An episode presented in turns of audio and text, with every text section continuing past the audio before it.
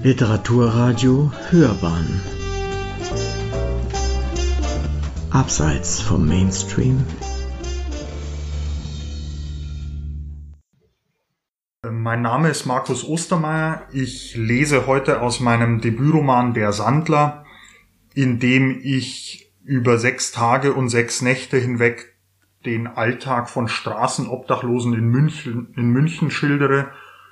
Und ich lese zwei Kapitel äh, am Anfang, äh, die zusammenhängen.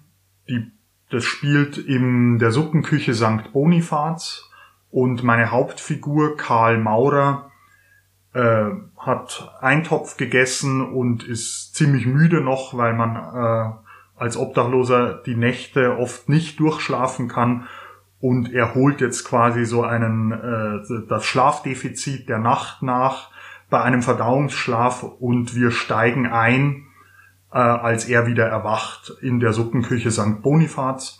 Zu meiner Hauptfigur Karl Maurer muss man vielleicht noch erwähnen, das ist auch in dem Kapitel relevant, dass er einen relativ große Narbe im Gesicht hat, die ihm Wetterumschwünge anzeigt. Das ist so ein kleiner Vorteil, den er hat. In der Phase, in der wir uns befinden, bringt ihm das aber nichts, weil seit Wochen eine Dürre herrscht und äh, das Wetter ist quasi bleibt immer gleich. Äh, es hat 35 Grad und es fällt und fällt kein Regen. Aber das wird sich in diesem Kapitel ändern. Das Kapitel heißt Karl drückt der Schuh. Ein Stoß gegen den Tisch und du wachst nicht auf.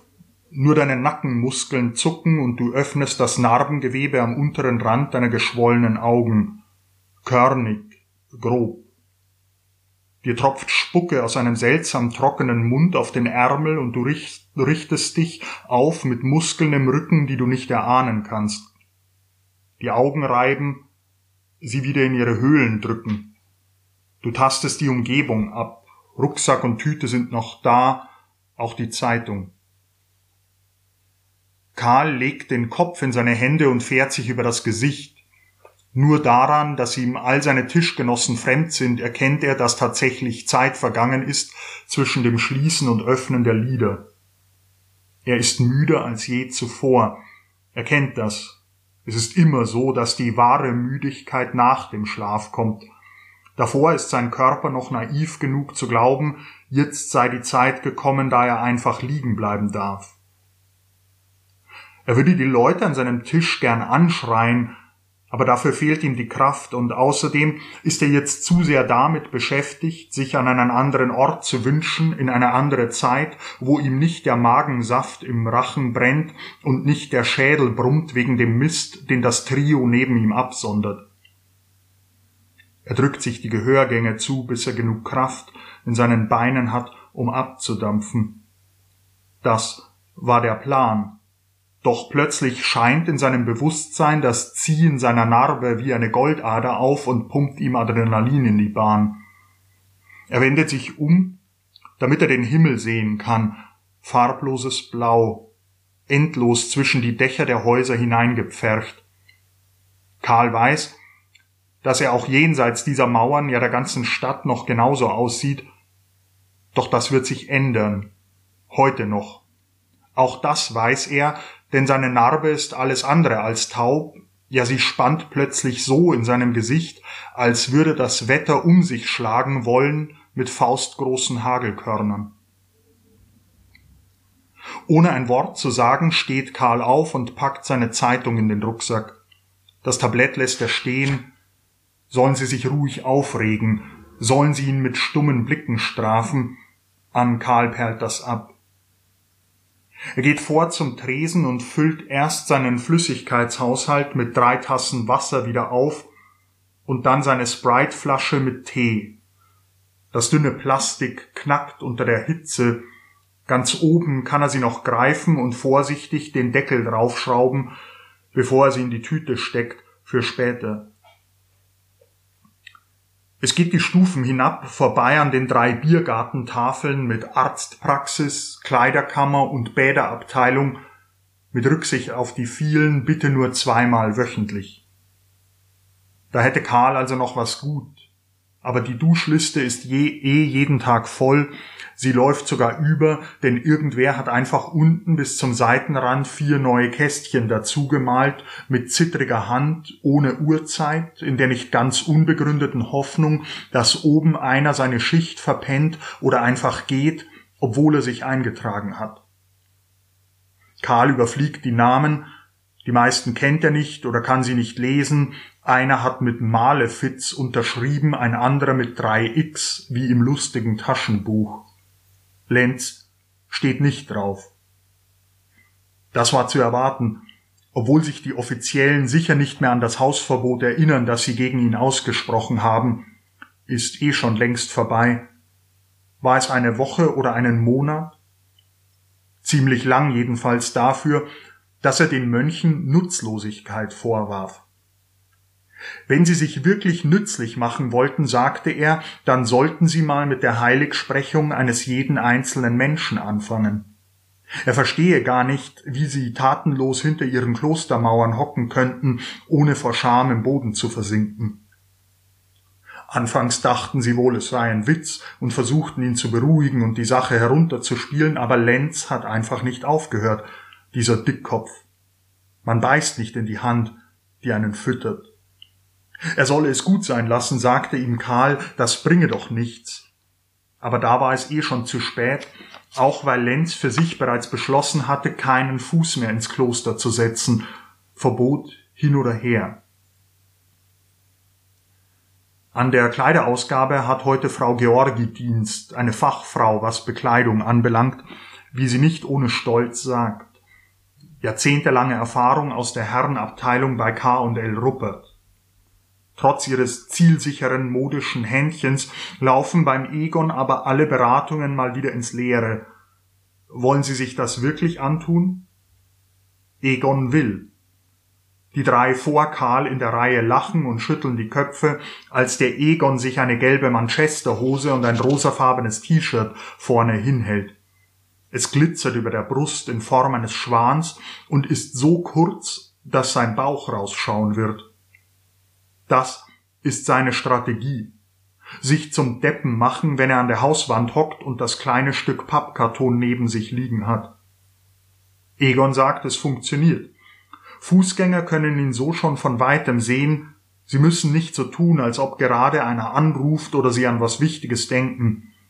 Dieses T-Shirt wird wie eine Befreiung sein. Karneval das ganze Jahr, sie können lachen, werden abgelenkt von der Tatsache, dass da einer die Hand aufhält und können sich gut fühlen dabei, wenn sie einem Mann helfen, der offensichtlich auch noch andere Probleme hat. Karl ist nicht der Typ für so ein Theater lieber den Ball flach halten und die Allerweltsstrategie fahren, das Abziehbildchen eines Obdachlosen zu sein. Graue Haare, grauer Bart, Jeans und Parker. So kommt man den Leuten und ihren Vorstellungen entgegen, und das mögen sie, wenn nicht viel Interpretationsspielraum bleibt. Egon, eine Regenjacke musst du dir noch holen, sagt Karl und zwinkert. Was? Ohne Witz? Ist es heute endlich soweit? Ja, aber dauert noch. Am Abend. Könnte heftig werden, vielleicht hagelt es sogar. Ich würde mir was suchen, wo man nicht mehr raus muss. Egon nickt und denkt nach. Auch die anderen drehen sich zu Karl um und bedanken sich. Der vor ihm klopft ihm sogar zum Dank auf die Schulter, dann dreht er sich wieder zu seinem Vordermann und sie besprechen die Lage. Heilsarmee, mal anrufen lassen, ob noch zwei Betten frei sind. Die Reihe rückt vor und Karl schaut schon mal durch das Fenster der Kleiderausgabe, ob für ihn was dabei ist. Der ganze Aufbau lässt ihn an den Pausenverkauf an seiner Schule denken. Das große Loch in der Wand mit der Theke, über die damals Leberkässemmeln und Caprisonne gereicht wurden anstelle von Unterhosen, Schuhen und Gürteln. Von der Treppe her hört man plötzlich aufgeregte Stimmen. Einer zieht Luft durch die Zähne und flucht. Scheiße, scheiße, das ganze Blut. Der andere ist nicht weniger aufgeregt, versucht aber zu beruhigen. Komm, wir sind gleich da. Und dann ein Pfiff für die Wartenden unten, Mach die Tür auf, das ist ein Notfall. Die Georgi zieht das Fenster herunter und kommt aus der Seitentür, um zu sehen, was los ist. Auch Karl und die anderen folgen ihr und sehen, wie einer den anderen stützt, der sich mit der Hand den Schritt hält. Auf seiner kurzen Hose mehrere Blutflecken. In der freien Hand hält der Unverletzte eine Reihe Taubenstacheln, mit denen er nun unten die Leute verscheucht. Macht die scheiß Tür auf. Die Georgi schaltet am schnellsten und folgt dem Befehl, und schon sind die beiden in einem Sprechzimmer verschwunden. Nachdem sie die Glastür zugezogen und sich umgedreht hat, schlägt sie die Hände über dem Kopf zusammen. Sie geht ein paar Stufen hinauf und ruft nach dem Hausmeister. Karls Blick folgt ihr, und erst jetzt sieht er die verwischten roten Abdrücke am Geländer und der blassgelben Tra Tapete. Oben kommt Urbaniak ins Bild. Er solle Putzzeug holen und Handschuhe und eine Desinfektion, ein Spray am besten. Sie drängt die Leute zurück, sie sollen sich von, sie sollen sich auf die Bank unter der Treppe setzen und warten, nichts anfassen. Machen Sie bitte Platz und lassen Sie uns unsere Arbeit tun. Gemurmel der Wartenden, und einer hat die Erklärung. Das wäre mir letztens beinahe selber passiert.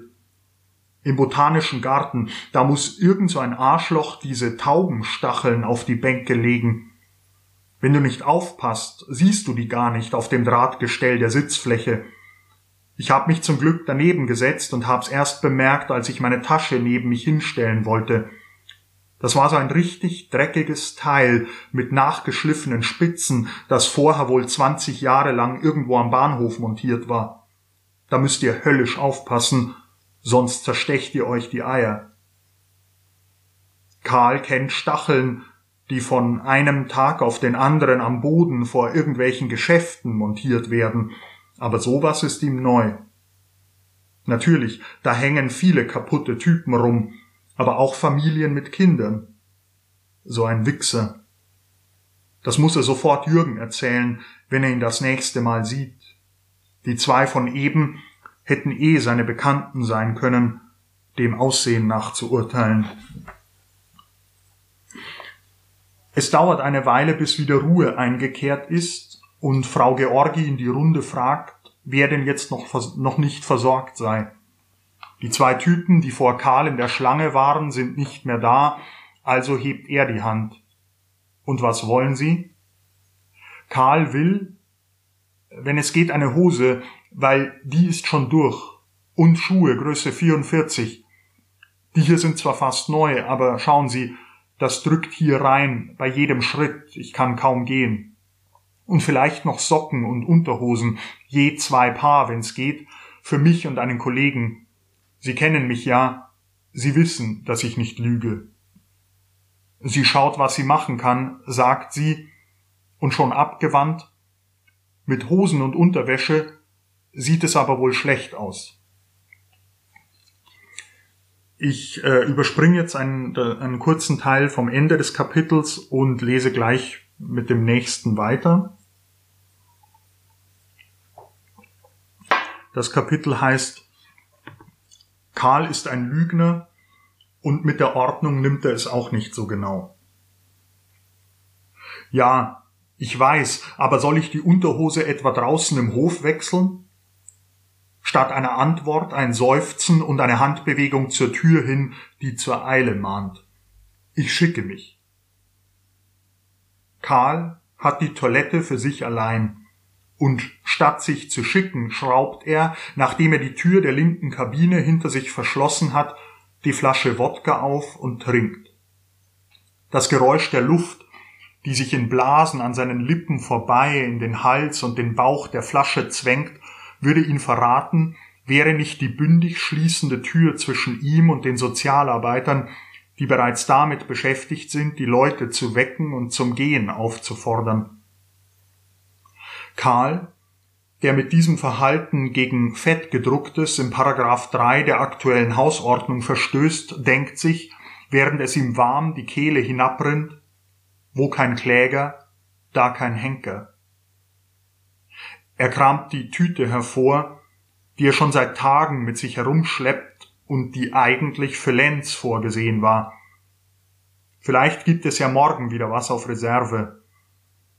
Er setzt sich auf den Klodeckel und streift die alten Schuhe und Socken von den Füßen. Es beißt in der Nase, wenn er die Zehen spreizt, bis der Schmerz an seinen Füßen, der sich anfühlt, als zöge man ein Blatt Papier über die Hautfalte, nicht mehr auszuhalten ist. Dann der kühlende Fliesenboden an den Sohlen und zusammengezwickte feuchte Augen. Durchatmen. Nein, er wird die Socken jetzt nicht vergeuden. Er wird an die Isar gehen und sich die Füße waschen draußen das Geräusch vom Rücken der Stühle, damit sie die Tische besser abwischen können, während er die neue Unterhose begutachtet. Daran hat er sich immer noch nicht gewöhnt und wird es auch nie. Sie riecht nach Schrank und Plastiktüte. Irgendwelche Beine steckten darin, der Schwanz und Hodensack irgendeines Mannes die absurde Vorstellung davon, verdrängt von Erinnerungen an seine Jugend, wo die Vergleiche einsetzten nach dem Sport. Größe, Behaarung und einer hatte die alte Unterhose seines Bruders an. Das Gelächter. Er greift zur Flasche, setzt an und sofort wieder ab, denn die Tür geht auf. Hey, wir machen eigentlich gerade zu. Karl schluckt und räuspert sich und will sich schon aus der Kabine heraus rechtfertigen, doch er ist gar nicht gemeint. Eine andere Stimme antwortet, I know, but I'm really krank. I have cramps in meinem Bauch und ich kann es not any longer halten. Das war kein Witz. Burim spricht wirklich so.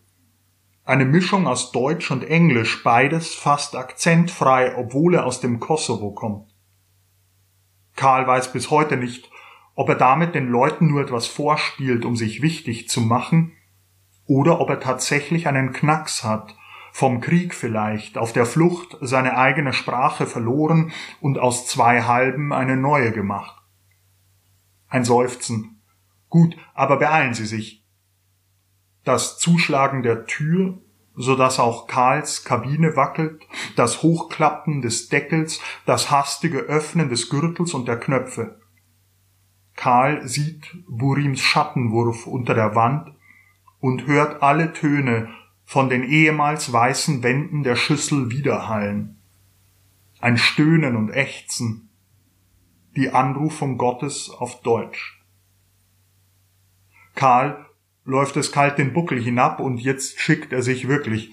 Er zieht sich an, streift sich noch einmal die alten, salzstarken Socken über und schlüpft in die neuen Schuhe.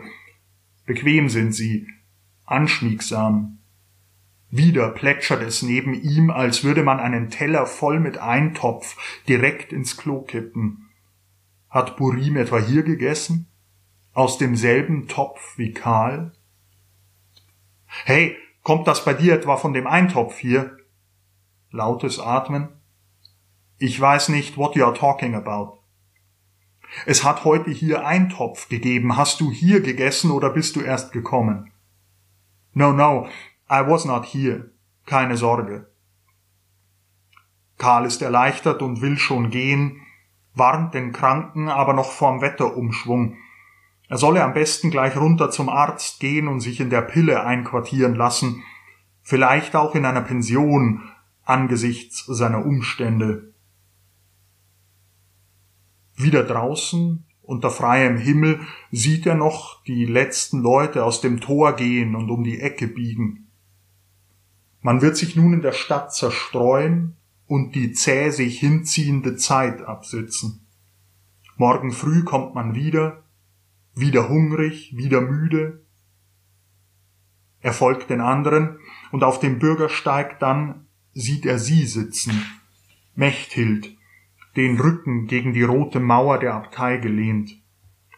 Daneben einer, den Karl kennt, der ihm die Sprache verschlägt, wie er bei ihr sitzt und auf sie einredet, den Blick auf ihren Ausschnitt geheftet. Es ist einer von der Sorte, die es auf die Frauen abgesehen hat. Sie wollen was Gutes tun, sagen sie. Sie wollen helfen, sagen sie.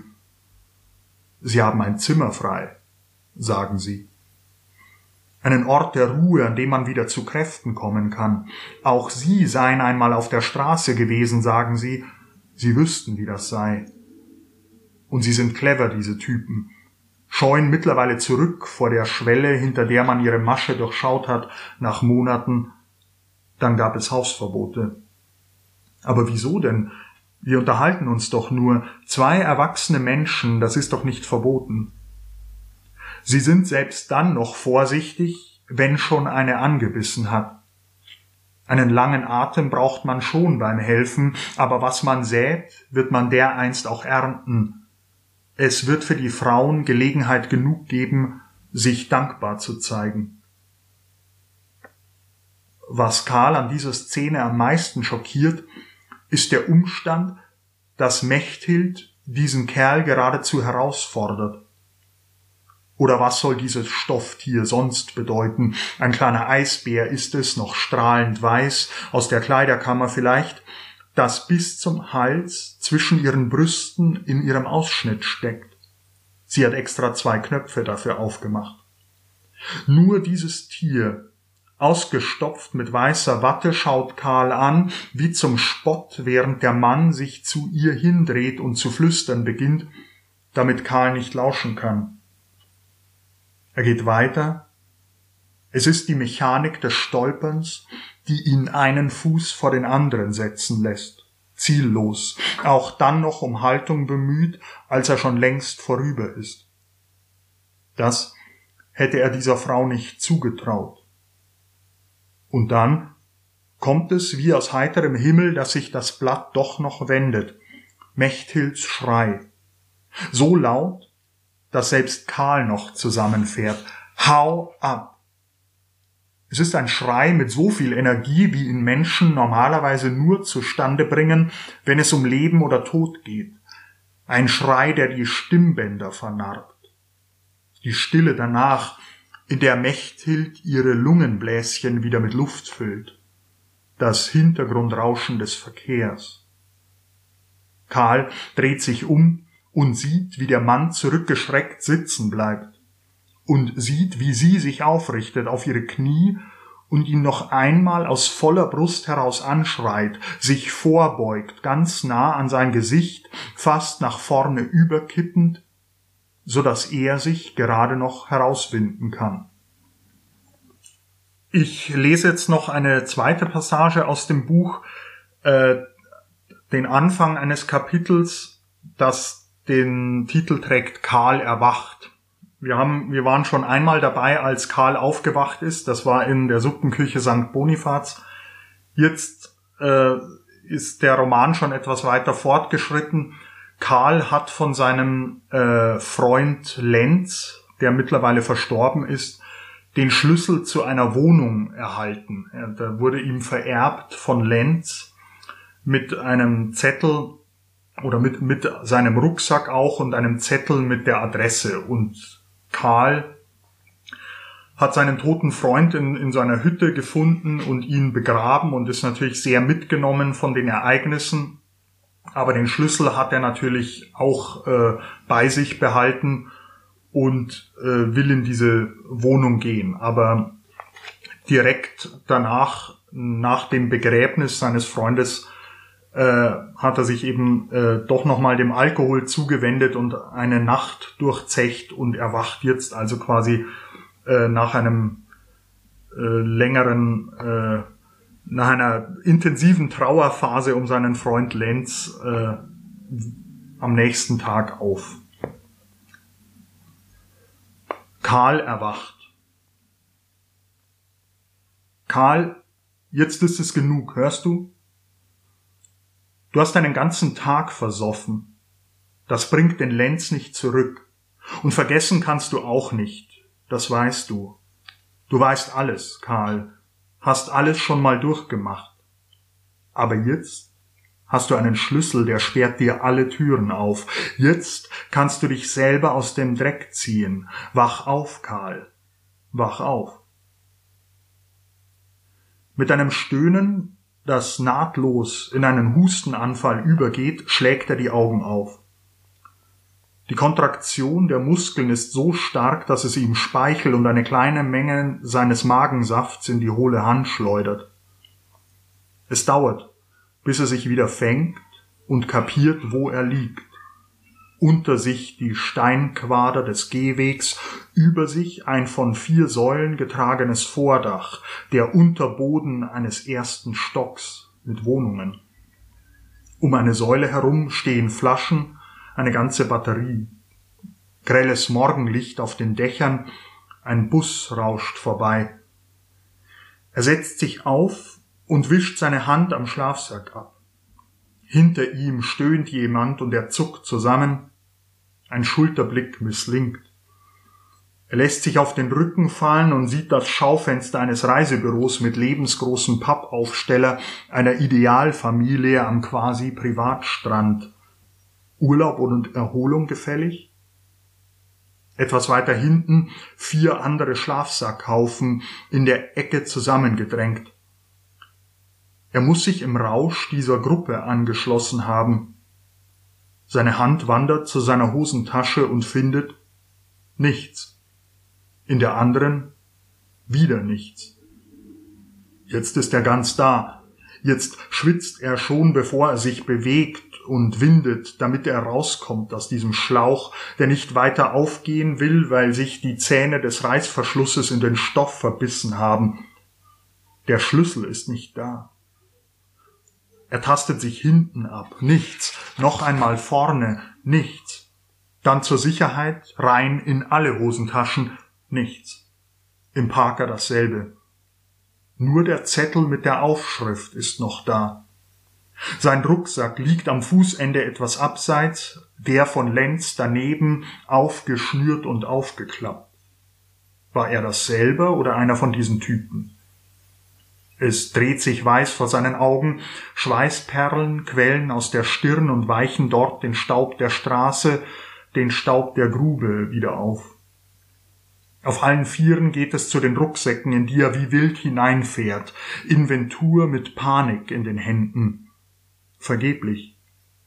Und wieder schaut er auf diese vier Haufen und kann nichts anderes denken, als die stecken doch unter einer Decke. Aber wenn sie ihn beklaut hätten, warum sind sie nicht längst über alle Berge? Na, weil sie dich nicht fürchten, Karl. Du bist allein. Was willst du schon ausrichten?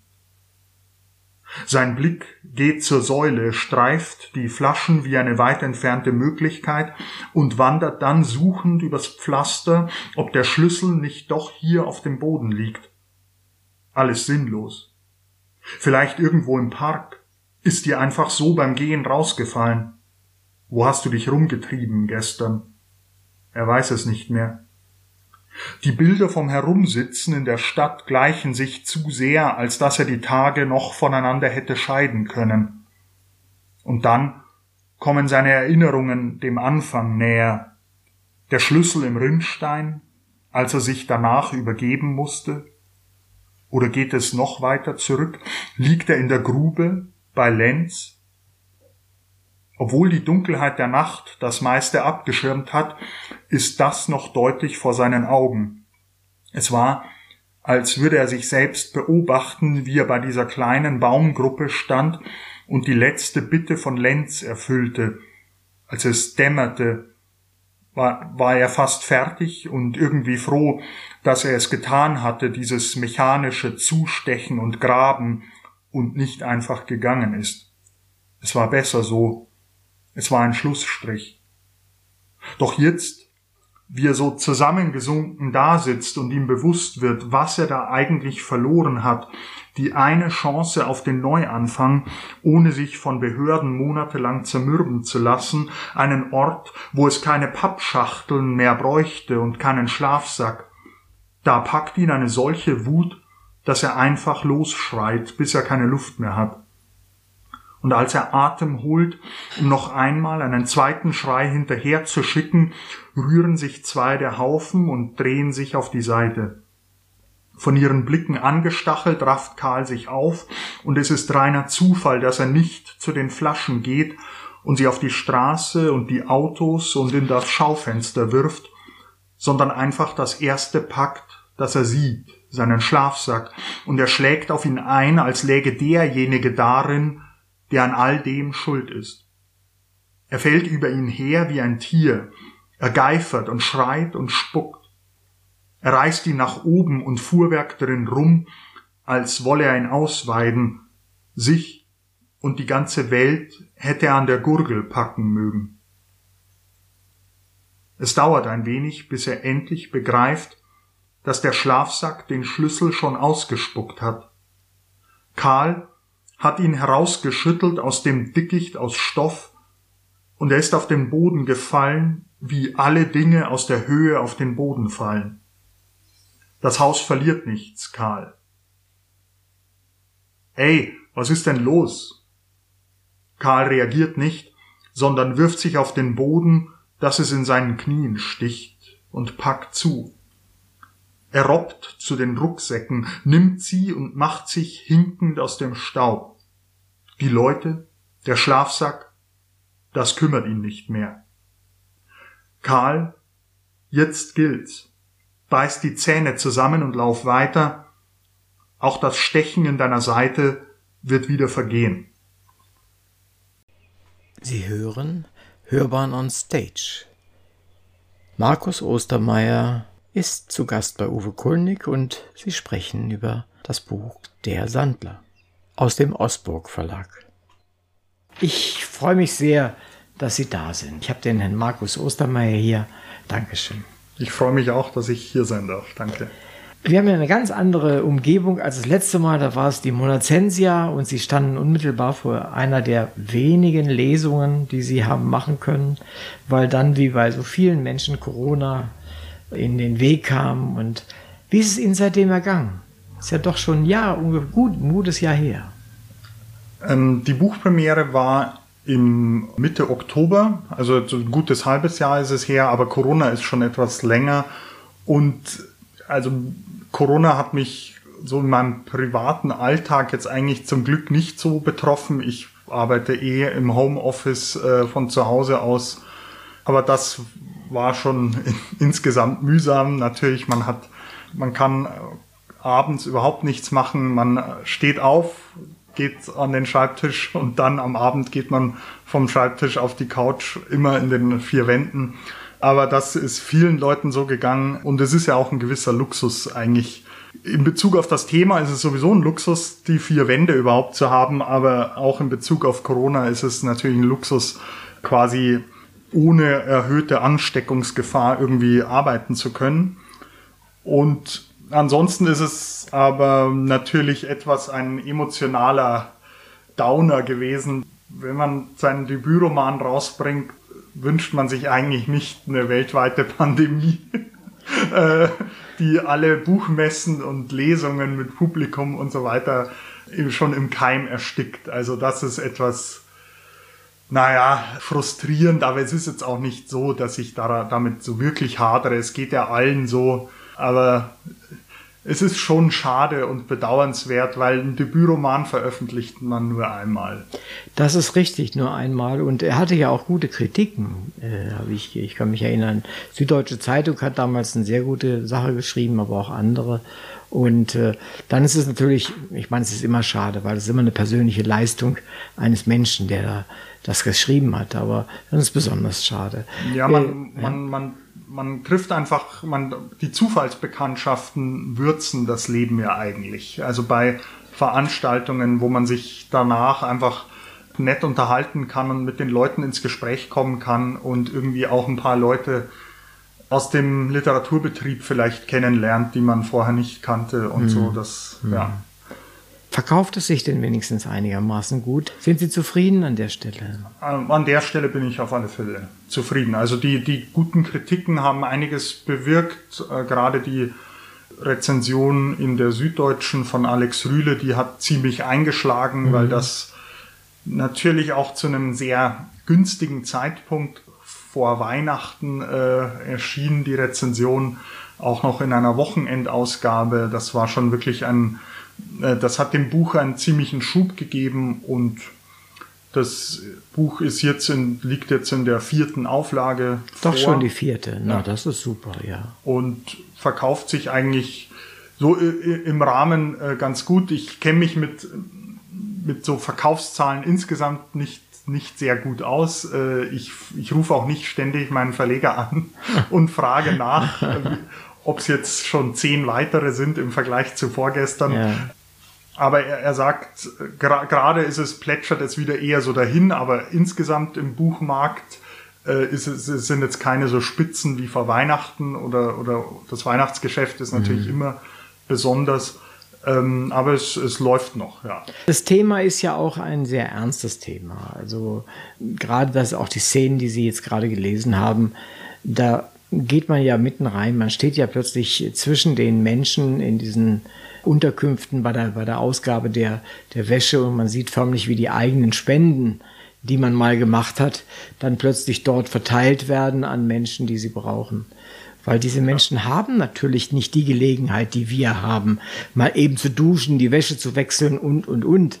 Es ist, es ist wirklich Arbeit und erfordert Terminierung und, äh, und Disziplin und Hartnäckigkeit und auch viel Sitzfleisch, um sich tatsächlich um diese alltäglichsten Sachen wie Wäsche waschen, Körperpflege und so weiter, Duschen zu kümmern. Also mhm. dass die, die Plätze sind überall begrenzt, das zitiere ich ja auch, bitte nur zweimal wöchentlich duschen. Man wird auch viel schmutziger in der, in der Stadt, wenn man sich, wenn man mal einen Tag, also einen Tag lang draußen verbringt, der ganze der ganze Abrieb von den Autos, von den Autoreifen, die Auspuffgase, der, der Staub, das setzt sich alles äh, an einen fest, wenn man schwitzt, noch mehr natürlich. Das kennen wir ja auch, aber wir kennen dann halt die wohltuende Dusche am Abend oder vielleicht auch noch mal, es spielt ja im Hochsommer während einer Dürre auch noch mal kalt duschen, äh, um sich zu erfrischen. All das fällt weg und das kostet den Menschen wirklich viel Zeit. Also es gehen Stunden am Tag drauf, um sich darum zu kümmern. Und dann kriegt man eben gebrauchte Wäsche und so weiter, wenn man Glück hat. Mhm. Ja. Es ist, wie Sie sagen, ja Arbeit, haben Sie eben gesagt. Das ist schon ein, eine seltsame Situation. Eigentlich denkt man immer, die Menschen haben äh, kein Zuhause, das ist eine Sache, aber sie können ja machen, was sie wollen denkt man so. Aber das können sie nicht. Sie haben das als, damals als Zivildienstleister ja hautnah erfahren, wie das so funktioniert. Äh, sie müssen Regeln haben und Regeln nachgehen, oder? Ja, sie, da stellt man sich immer so vor, dass das ein Leben in völliger Freiheit ist. Aber bei dieser Vorstellung denkt man immer den Körper und seine Bedürfnisse nicht mit. Also natürlich gibt's keinen Chef und, und muss, man muss keine nervigen äh, Sachen erledigen, auf die man jetzt vielleicht keine Lust hat oder so. Man ist da, das ist natürlich eine, eine Freiheit, wobei diese, man kann sich auch fragen, also das ist ja auch das, wenn, wenn, wenn man arbeitslos wird und per, plötzlich die Perspektive hat, oh, es wartet jetzt zwei Jahre vielleicht niemand mehr auf meinen Anruf oder auf oder auf irgendetwas, was ich mache, äh, hat für die nächsten nicht nur für, für drei Wochen Urlaub, sondern äh, für zwei Jahre, vier Jahre interessiert das keinen mehr, dann, dann wird es auf einmal existenziell. Und genauso ist es, wenn man in dieses, in diese Freiheit und diese Ungebundenheit dann den, den Körper eben mitdenkt. Der Körper wird, der, der friert im Winter, er schwitzt im Sommer, er hat täglich äh, seine Notdurft zu verrichten. Es, er kann krank werden. Das habe ich auch vorgelesen. Also das, ne, das ist immer ein krasses Beispiel, aber wenn äh, das äh, nehme ich immer so ein bisschen als, als Impfung gegen, gegen dieses, die Leute sind doch frei und können mhm. machen, was sie mhm. wollen. Äh, jeder von uns hat schon mal äh, eine Grippe gehabt und weiß, wie das ist, wenn, wenn, wenn die zuschlägt. Und Leute auf der Straße werden natürlich auch krank. Die erkälten sich, die infizieren sich nicht nur mit Corona, äh, vielleicht auch mit Grippeerregern oder, oder essen mal was Verdorbenes oder so etwas. Was das bedeutet, wenn man eben kein Bett und keine Toilette äh, eine Tür weiter zur Verfügung hat und mhm. keine Herdplatte und Kühlschrank und Wasserkocher, äh, um sich einen Tee zu machen oder so etwas. Mhm. Und dann fragt man sich natürlich, warum sich diese Menschen, warum sie nicht alles daran setzen, wieder in andere Verhältnisse zu kommen. Das ist ja die, eine Frage, die sich dann anschließt. Für uns, die wir da nicht drin sind in den Situationen, wäre das die logische Konsequenz. Das ist so furchtbar und da muss ich ja doch so viel äh, nach mich an nach anderen Regeln richten und vor allen Dingen nach Menschen richten, die nicht immer besonders nett sind oder ja. sowas. Ja. ja, es ist Willkür. Man kann sehr nette Leute treffen, die einem helfen wollen. Man kann aber auch an die Falschen geraten ja, und das passiert Oft, ja. Es wird ja auch in, in ihrer Szene war ja auch beschrieben, diese Taubenstacheln, jetzt gar nicht mal so sehr, auf die man sich setzte, das ist übel, das ist äh, für alle Leute übel, sondern es war ja so ein bisschen im, ein Nebensatz, bisher hat jemand da und da geschlafen und auf dem nächsten, am nächsten Tag sind da ja, Schlafhindernisse eingebaut, ja. Stacheln oder, oder Metallteile, wo dass man sich nicht mehr legen kann. Warum können Sie das nicht umsetzen, diesen Wunsch, ich möchte jetzt doch wieder ein anderes Leben haben. Ich möchte mal eine Dusche haben und was zu essen regelmäßig. Das auch, auch das ist so etwas, da kommt man erst nach einer Zeit drauf, in der man sich irgendwie länger mit dem Thema vielleicht beschäftigt hat, dass es eben in, zumindest in dem, wie, wie soziale Hilfe und, und äh, wieder, wieder an Sozialwohnungen zu bekommen, die sowieso notorisch, wo sowieso notorischer Mangel herrscht, gerade in München und allen Großstädten. Sozialwohnungen werden immer knapper und so weiter. Aber wir, wir gehen immer davon aus, mit diesen, mit diesen Ressourcen, die wir jetzt gerade haben in, in dem Augenblick. Oh, wenn ich morgen obdachlos werden würde, natürlich würde ich sofort aufs Amt gehen und dann habe ich auch, natürlich ist mein mein Ordner und mein, mein Schrank, äh, wo ich meinen Ordner mit, mit Geburtsurkunde oder mein Ausweis ist natürlich noch in meiner Tasche und ich kann mich ausweisen, ich habe äh, alle Dokumente da, ich habe auch meinen Computer noch da. Also in dieser, vor diesem Hintergrund stellen wir uns immer das vor. Was wäre, wenn ich morgen obdachlos wäre? Dann, dann ist auch der, und, und das ist dann meistens eben so eine, so eine Blitzsituation. Ah, jetzt stehe ich auf der Straße, dann kümmere ich mich natürlich drum, das abzuwenden. Aber in die Obdachlosigkeit zu rutschen, ist ein langer Prozess meistens, der mit vielen Demütigungen einhergeht und man merkt ja selber auch, dass es, dass es gerade nicht läuft. Also das kriegen die Leute ja mit und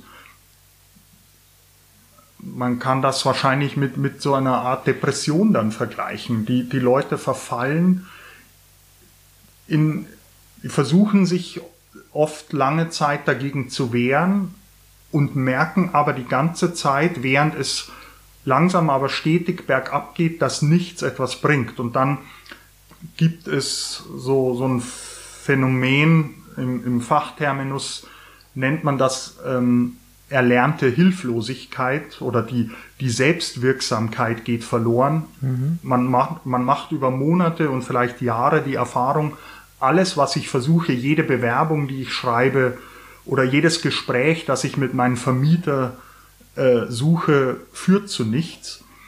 Oder ich kann meine Sucht, die vielleicht da ist, oder kriege ich nicht alleine in den Griff. Das sind Sachen, das schleift sich dann so ein über die, über die Zeit und die Leute verfallen dann in, in so eine Starre und machen nichts mehr. Und das ist kein sehr außergewöhnlicher Zustand. Ich glaube, das würden 95 äh, Prozent der Menschen so durchmachen, wenn sie mit, wenn sie in diesen Situationen wären. Mhm. Ähm, aber es ist immer leicht gesagt, ja, da kümmert man sich doch drum und da ist, da sind diese ganzen kleinen Hürden, Ausweisdokumente und fehlende Unterlagen und äh, missmutige Sozialarbeiter äh, und äh, Terminversäumnisse und so weiter sind alles nicht mitbedacht. Und das ist durchaus komplexer, als es dann so in dieser Vorstellung, äh, wenn man mal kurz drüber nachdenkt, erscheint. Mhm. Sie haben den Roman ja geschrieben zu einer Zeit, als noch nicht an Corona zu denken war. Und wenn Sie den Roman nochmal schreiben würden oder vielmehr begonnen hätten, als Corona anfing zu laufen, was wäre vielleicht völlig anders? Da habe ich noch nie drüber nachgedacht. Das ist eine interessante Frage. Corona hätte einen massiven Einfluss gehabt auf den Roman. Ich wollte darum, mir ging es darum, den Alltag von Obdachlosen zu schildern. Und der ist sowieso schon so fremd unserem Alltag gegenüber, dass es, dass es auch eine, eine gewisse, einen gewissen Raum im, im Roman einfach auch eingenommen hat und eben auch musste viele Klischees und, und, und Legenden und Mythen irgendwie versuchen zu entkräften, die es um dieses Thema Obdachlosigkeit gibt. Und das Thema Corona, an dem hätte man, an dem hätte es kein Vorbei gegeben, weil das auf den Alltag von Obdachlosen nochmal so einen massiven Ein Einfluss hatte. Also alle, alle Aufenthalte mussten zumachen. Man kann ja nicht dieses St. Bonifaz, da sitzen die Leute normalerweise eben zu viert an, an Tischen, es herrscht reger Verkehr, die, die Tür, während der Öffnungszeiten von solchen Einrichtungen sind die Türen natürlich offen.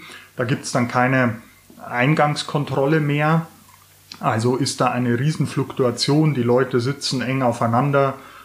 Das musste zumachen. Die Fußgängerzonen waren am Anfang sehr verwaist.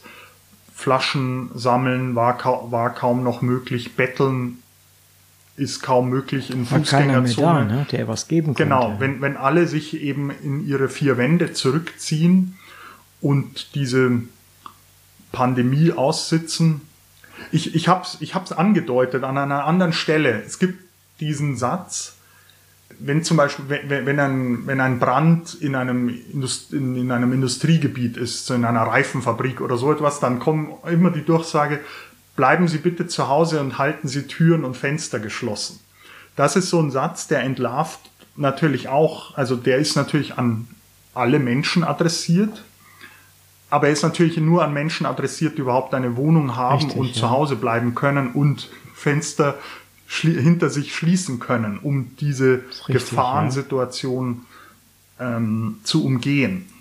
Ein Obdachloser bekommt das mangels Radio wahrscheinlich sowieso nicht mit. Er, er atmet diese Dämpfe. Wenn, wenn man sie riechen kann, dann ist es natürlich klar, dann wird er wahrscheinlich auch äh, versuchen, das zu vermeiden. Das weiter zu suchen, ja. Aber wenn er schläft in einem Waldstück, äh, oft es gibt zwei Strategien beim Schlafen auch. Entweder man schläft mitten in der Stadt, wo viel los ist, um, um in der, um quasi Publikum zu haben, wenn was passiert. Mhm. Dann passiert aber auch öfter was, weil Betrunkene und so weiter oder irgendwelche Sozialchauvinisten kommen dann halt auch öfter vorbei oder die Menschen gehen nach außen und schlafen in irgendwelchen Industriegebieten oder, oder in Waldstücken.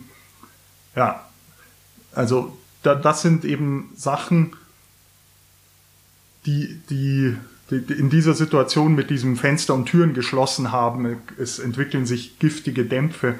Da habe ich das so ein bisschen oder das lässt sich so ein bisschen auf diese Corona-Situation übertragen. Der Adressat von diesem wir bleiben zu Hause und wir, wir distanzieren uns äh, sozial voneinander, ähm, das hat einen ganz bestimmten Adressaten. Und das ist eben die bürgerliche Gesellschaft, die eben so etwas äh, wie Rückzugsräume hat.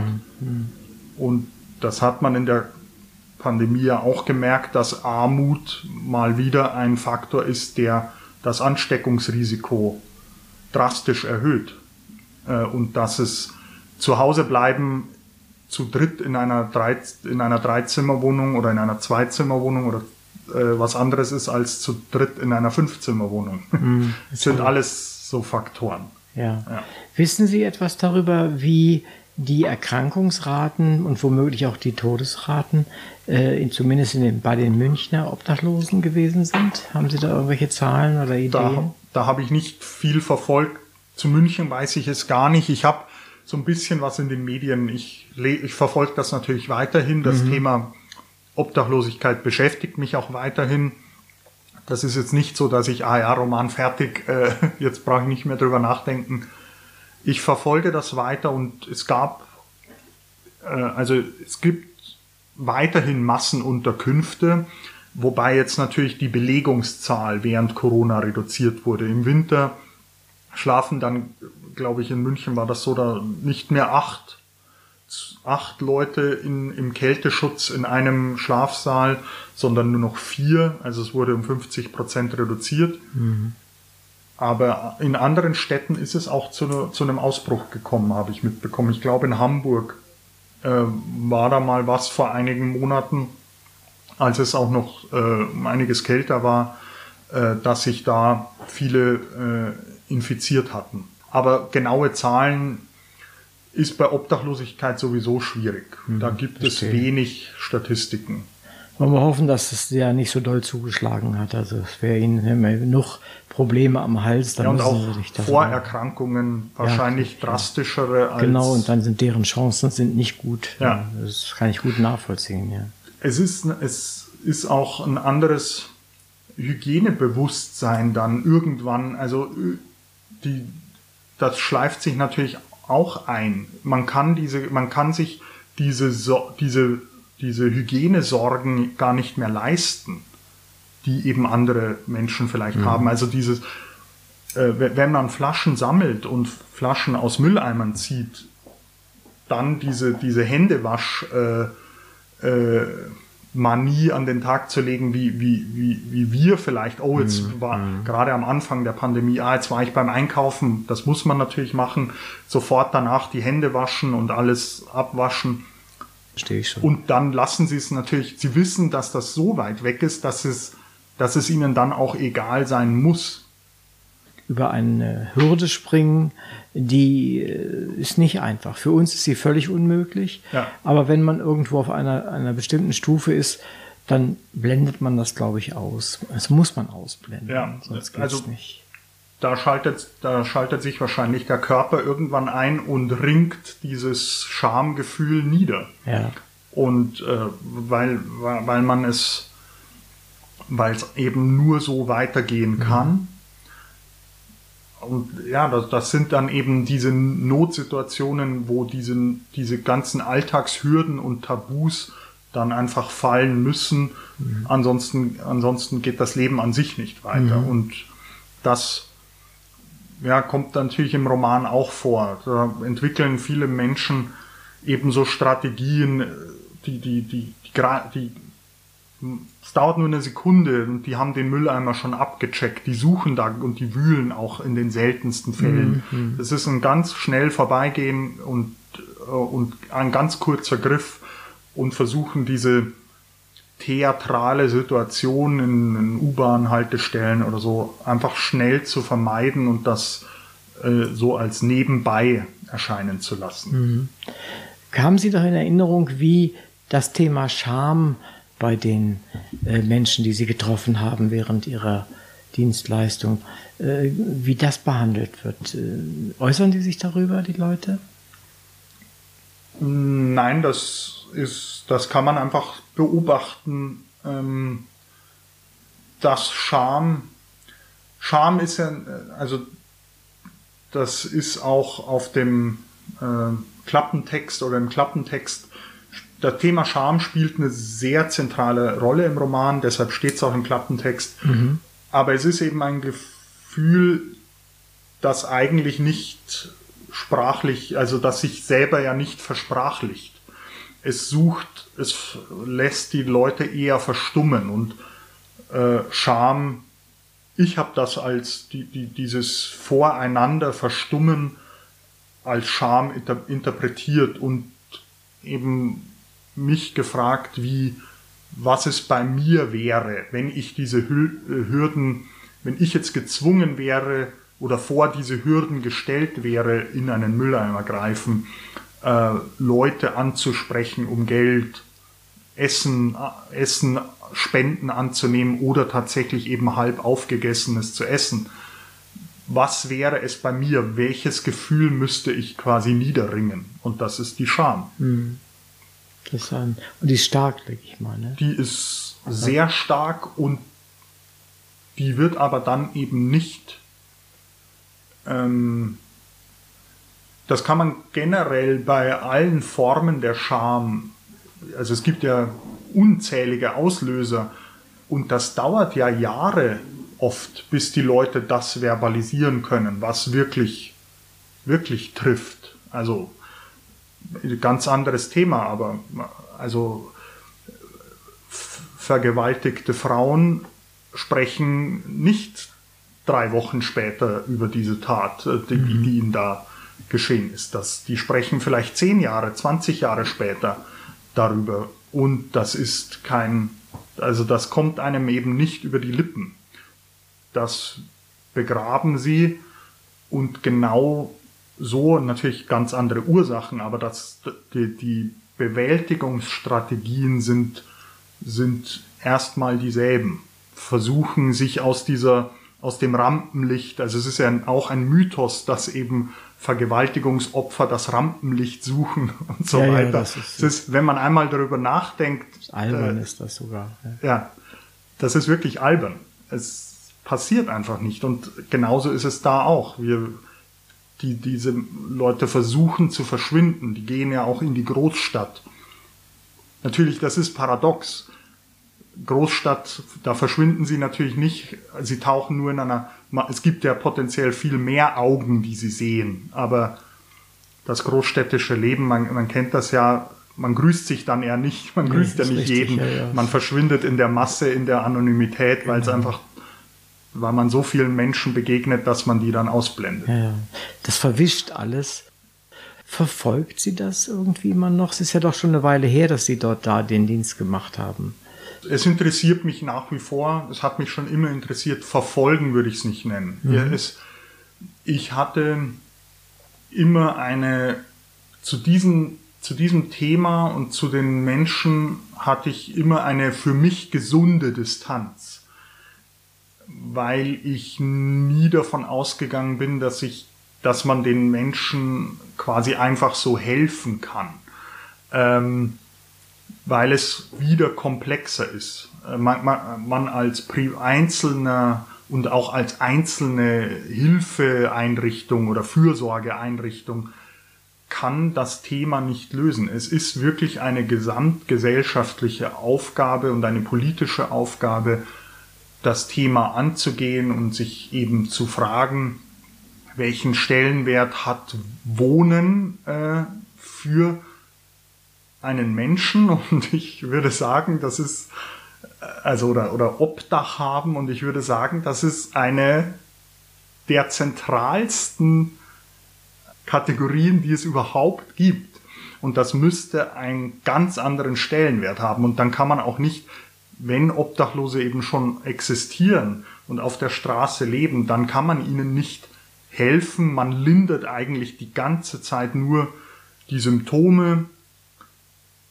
Und mir war immer schon klar, dass es nicht meine Aufgabe, ihnen zu helfen und dass selbst wenn es die wäre, ich könnte es gar nicht leisten. Insofern mhm. habe ich das nicht quasi so nah an mich rangelassen, sondern ich habe das eher aus einer analytischeren, also schon mitfühlenden Ebene, sonst äh, Literatur ist ein Medium, das sich einfühlt und nicht äh, analysiert.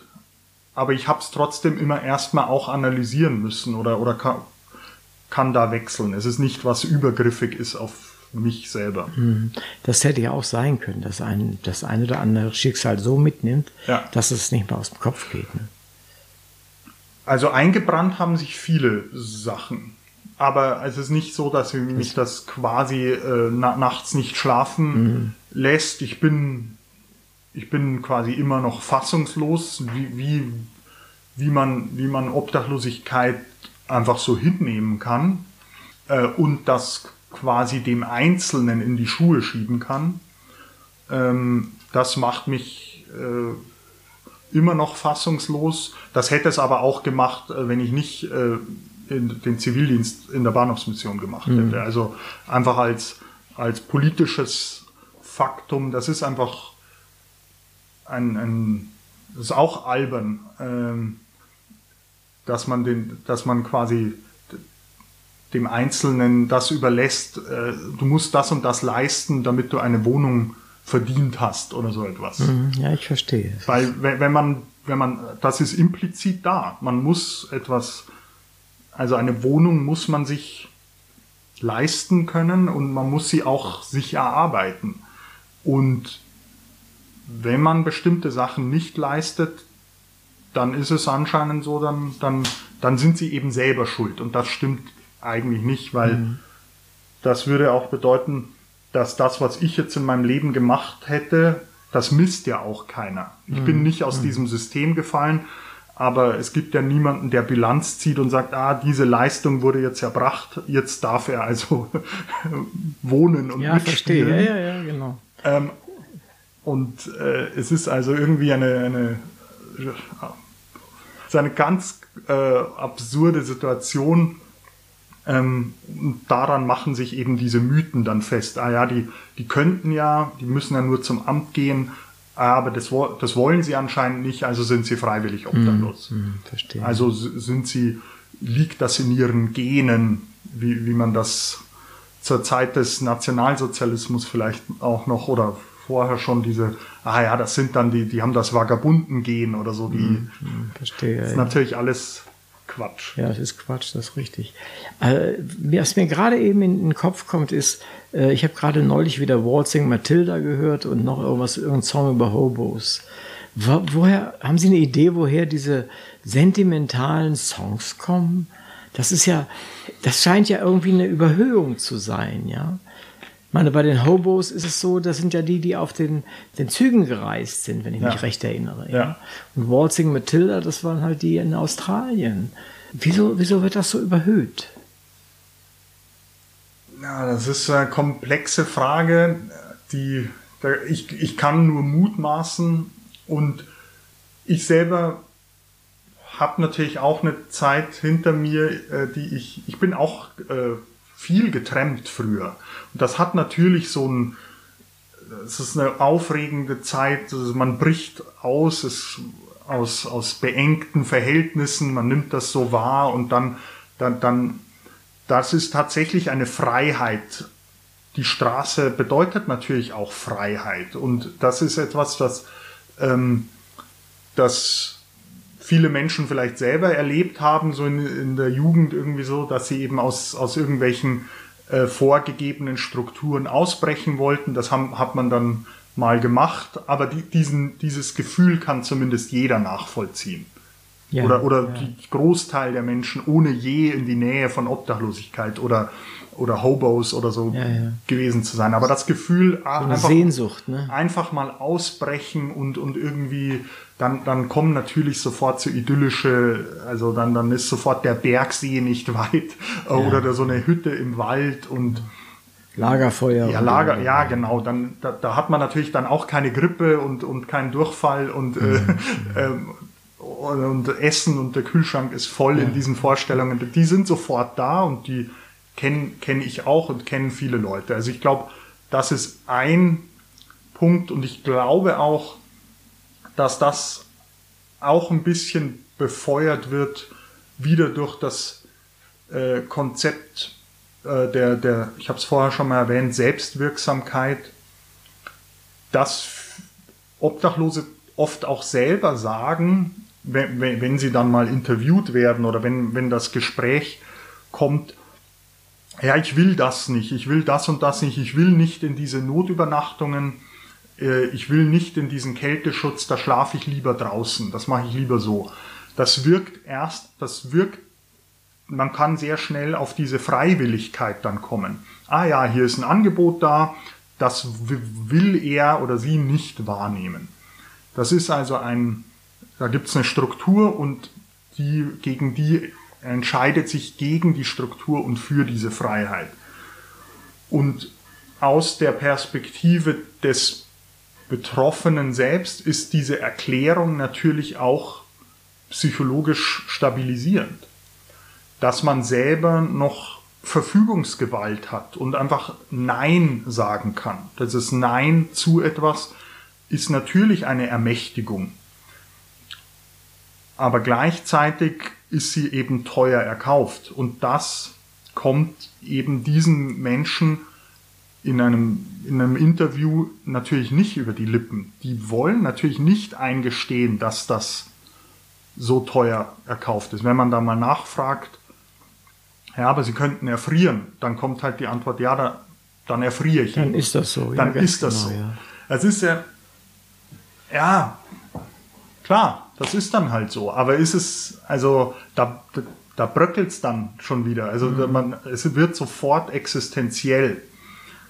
Dann und ich glaube, wenn man, das ist natürlich eine extrem, also man, man hat als Interviewpartner, hätte man den anderen dann quasi jetzt gerade mit seinem eigenen Tod konfrontiert, dann äh, versucht man normalerweise das Gespräch auch eher in eine andere Richtung zu lenken oder das Interview bricht ab. Aber wenn man diese Situation mal aushalten würde und noch zehn Minuten weitersprechen würde, ich glaube, dann würde das auch irgendwann bröckeln. Hm, verstehe, ja. Ich kann mir vorstellen, dass das bei diesen Menschen, wenn man so tief geht, dann, dann äh, kommt man schnell an die, äh, den Punkt, wo es entweder in völlige Depression geht oder in Aggressivität, weil sie sich wehren müssen. Genau. Äh, Das kann ich gut verstehen, das sollte man vielleicht auch nicht tun. Nein, nein, nein, das nein, tut, nein, Da nein. tut man den Menschen auch nichts Nein, nein. Gutes mit. Ne? Nein, also, man müsste ihn wirklich, das ist auch, das wäre eine Foltersituation. Ja, genau. Aber man kann es zumindest durchdenken, Ja, ja. wie es für einen selber wäre. ja, also durchaus. äh, und was hinter diesem Nein steckt. Und das ist eben nicht diese, diese, diese romantische Sache. Und warum es jetzt da Lieder dazu gibt und so, mein, ähm, diejenigen, die damit erfolgreich sind oder die, die auch quasi dieses, dieses Aussteigertum zelebrieren, haben natürlich dann auch einen gewissen Erfolg währenddessen und oder oder singen natürlich auch nicht über diese Ein über Einsamkeiten oder über Krankheiten und so weiter. Nein, Aber das, das kommt nicht, ja. natürlich vor. Also äh, das ist, ich glaube auch, dass man das mit so einem, mit, mit dem Konzept der Selbstwirksamkeit eigentlich ganz gut erklären kann, warum das dann auch irgendwie überhöht wird. Und man, da- dann ist der Einzelne, der Aussteiger natürlich auch sofort in so einer ah, man selbst gegen die Welt. Man, man, Aber man besteht.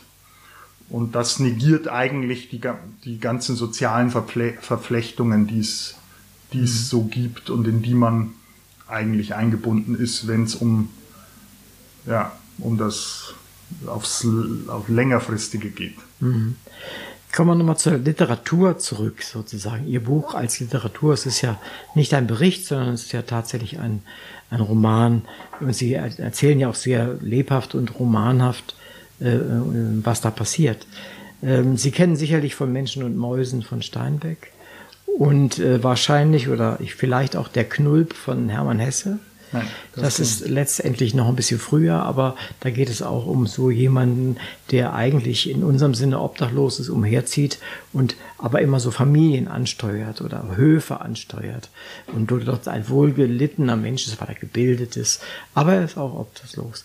Äh, Schade, dass Sie das jetzt nicht kennen, sonst hätte ich gefragt, äh, wie Sie sich an der Stelle irgendwie mit Ihrem Roman einordnen. Ich bin jetzt nicht so sicher, was es noch sonst gibt zu dem Thema, weil ich weiß nur noch eins von dem, der Frau Reul. Ich, wahrscheinlich kennen Sie das Buch.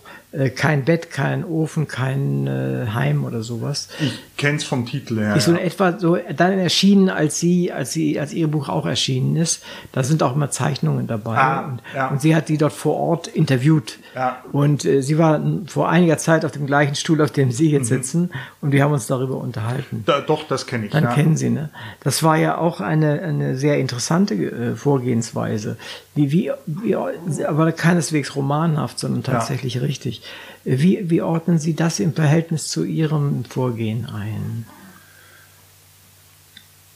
Also ich habe mich relativ wenig an thematischen Vorbildern irgendwie versucht zu orientieren, weil ich, ich also ich habe natürlich schon einige, einiges äh, gelesen, auch also The Grapes of Wrath von, von Faulkner Mhm. äh, ist, oder auf, ja, auf Mice and Men. Das, das ist eine Zeit lang her. Äh, das habe ich jetzt nicht mehr so präsent. Ich habe das schon ein bisschen gelesen, aber das war nie das, was ich irgendwie schreiben wollte. Es ist natürlich auch zu einer Zeit, es gibt auch den Roman Blutsbrüder, das ist von Ernst Hafner, glaube ich, äh, aus Berlin, der in den 20ern, das ist so eine Jugendklicke, die, die auch mit äh, auf Güterzügen dann nach Berlin fährt und aber auch quasi entweder sterben die dabei oder sie kommen halt dann an.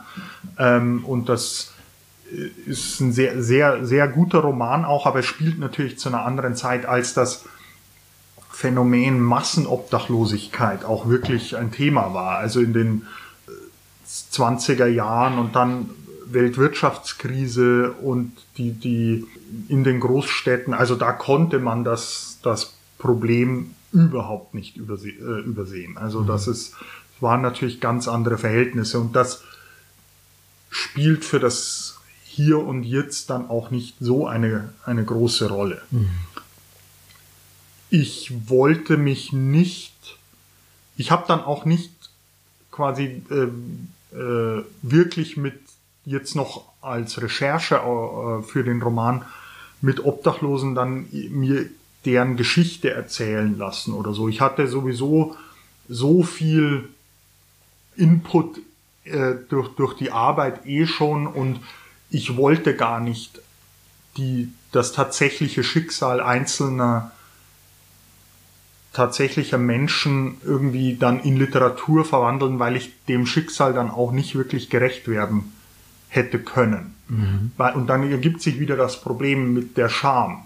Wenn ich an die Punkte will, die, die der Mensch vielleicht gar nicht aussprechen kann mir gegenüber, äh, sondern die, die wirklich intimst sind und die er sich vielleicht gar nicht selber zugestehen kann, dann muss ich in die Fiktion gehen.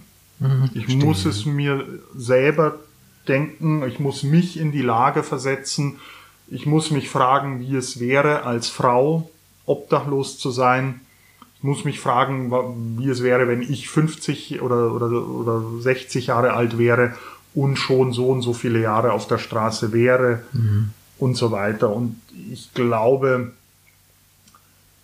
dann wird es fiktiv, aber auch wahrhaftiger vielleicht als tatsächliche Schicksale, weil die Interviewpartner und die Menschen, die, die man befragt, einfach völlig zu Recht auch an ihre, sich vielleicht gar nicht ganz öffnen wollen. Und bei diesem Thema, wo Scham sowieso so eine große Rolle spielt,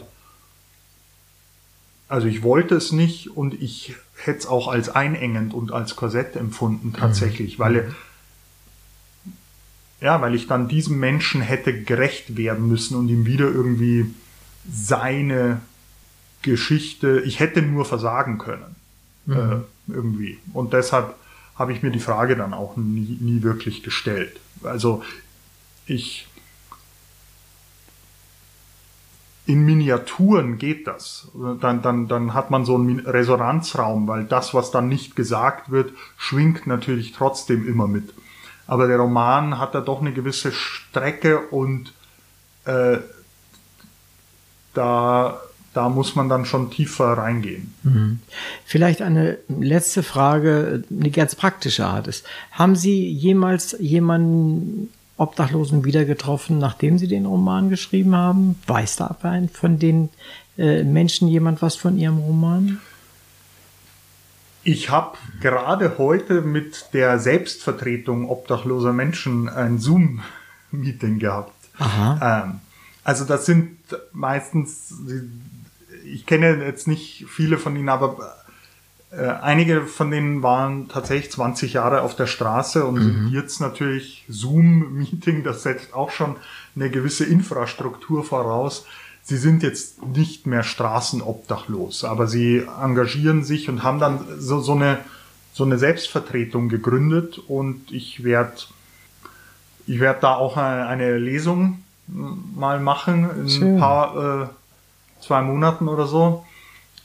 Äh, da bin ich schon ein bisschen aufgeregt, weil, weil es natürlich, äh, das ist ein ganz anderes Publikum dann natürlich. Durchaus, ja. Und ähm, das wird, ich bin gespannt, aber bisher waren die Reaktionen alle eigentlich sehr, sehr positiv. Also ich habe denen äh, zwei, drei von ihnen das Buch zu, zuschicken lassen und die haben auch äh, teilweise schon angefangen, hatten schon Zeit reinzugucken und die sagten, das, was sie bis jetzt gelesen haben, war sehr authentisch und sie hatten sich, sie haben jetzt nicht die Hände über den Kopf zusammengeschlagen, worüber ich schon sehr erleichtert bin. Mhm. Aber jetzt einen, einen Münchner Obdachlosen habe ich jetzt nicht irgendwie seitdem getroffen, wobei ich eben auch jetzt nicht so das also die wissen das gar nicht, dass ich das verstehe geschrieben ja, habe. Ich habe das jetzt nicht so. Es ist gar kein so Kontakt da. Nein.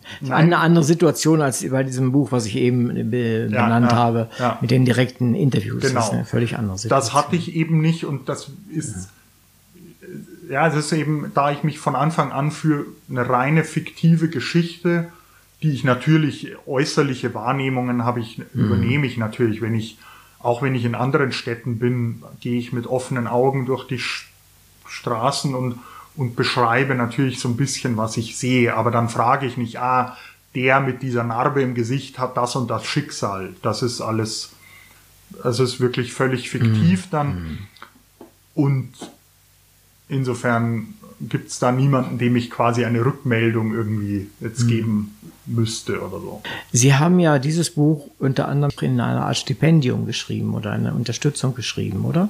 Ja, ich habe Stipendien dafür bekommen, ja. Stipendien. Äh, was schreiben Sie vielleicht so zum Ende des Interviews? Was schreiben Sie jetzt als nächstes? Liegt irgendwas an? Haben Sie vielleicht wieder ein Stipendium oder? Nein, da ich habe mich noch um nichts gekümmert, was Aha. in die Richtung geht. Ich, ich werde mich sicher wieder auf Schreibstipendien bewerben, brüte was aus.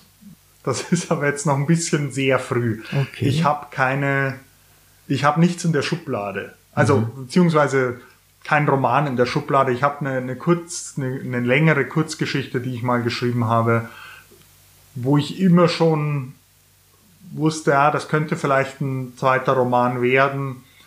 Und das ist aber noch in dem Stadium, wo ich eigentlich nur, nur nachdenke, in welche Richtung es gehen könnte.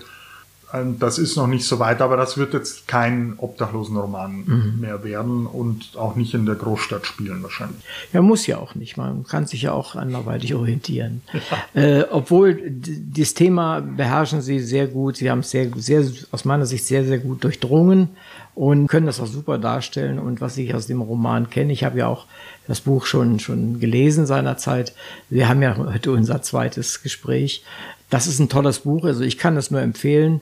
Von Markus Ostermeier, Der Sandler, ist einfach ein Buch, was, äh, wenn man sich für die Thematik auch nur ein bisschen interessiert und die Menschen, die dort auf der Straße leben, nicht völlig äh, übersieht oder übersehen will, dann lohnt es sich, dieses Buch auf jeden Fall zu kaufen und zu lesen. Wird es vielleicht also als, Hoch, äh, als Hörbuch geben oder ist da noch nichts überlegt? Das wird es als Hörbuch geben, ja. Ah, super. Das ist gerade in der Mache. Das freut mich Sogar. sehr. Da müssen Sie sehr auf die Stimme achten. ist sie schon festgelegt, wer das, wer das lesen wird? Das wird äh, Thomas Leubel lesen, vom, der spielt am Residenztheater. Ah ja, das dann wird es bestimmt, ja. Im Fernsehen. Sie haben es schon gut gelesen, aber dann wird das sicherlich noch deutlich besser rüberkommen. Also, ich danke Ihnen recht herzlich, dass Sie da waren für dieses wunderbare Gespräch und auch für dieses Vorlesen äh, Ihres Romans zum Auszugsweise. Vielen herzlichen Dank, Herr Ostermeier, dass Sie da waren. Ja, vielen Dank, dass ich da sein durfte. Hat sehr Spaß gemacht. Fein, das freut mich.